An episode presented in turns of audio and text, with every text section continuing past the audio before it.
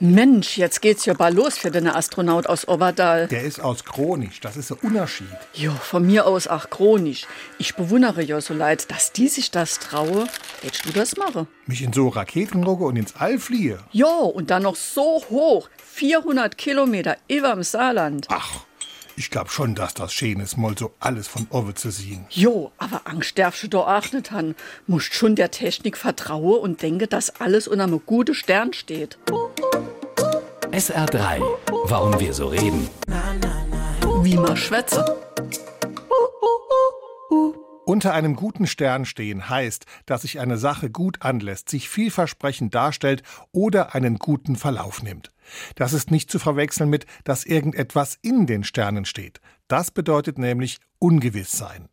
Beide Redewendungen haben allerdings den gleichen Ursprung und der liegt in dem Glauben, dass jedem Mensch ein Stern am Himmelszelt zugeordnet ist, der einen von der Geburt bis zum Tod begleitet.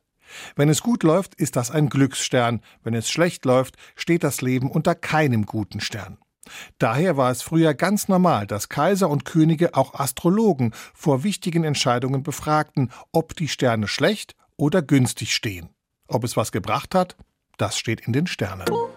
SR3.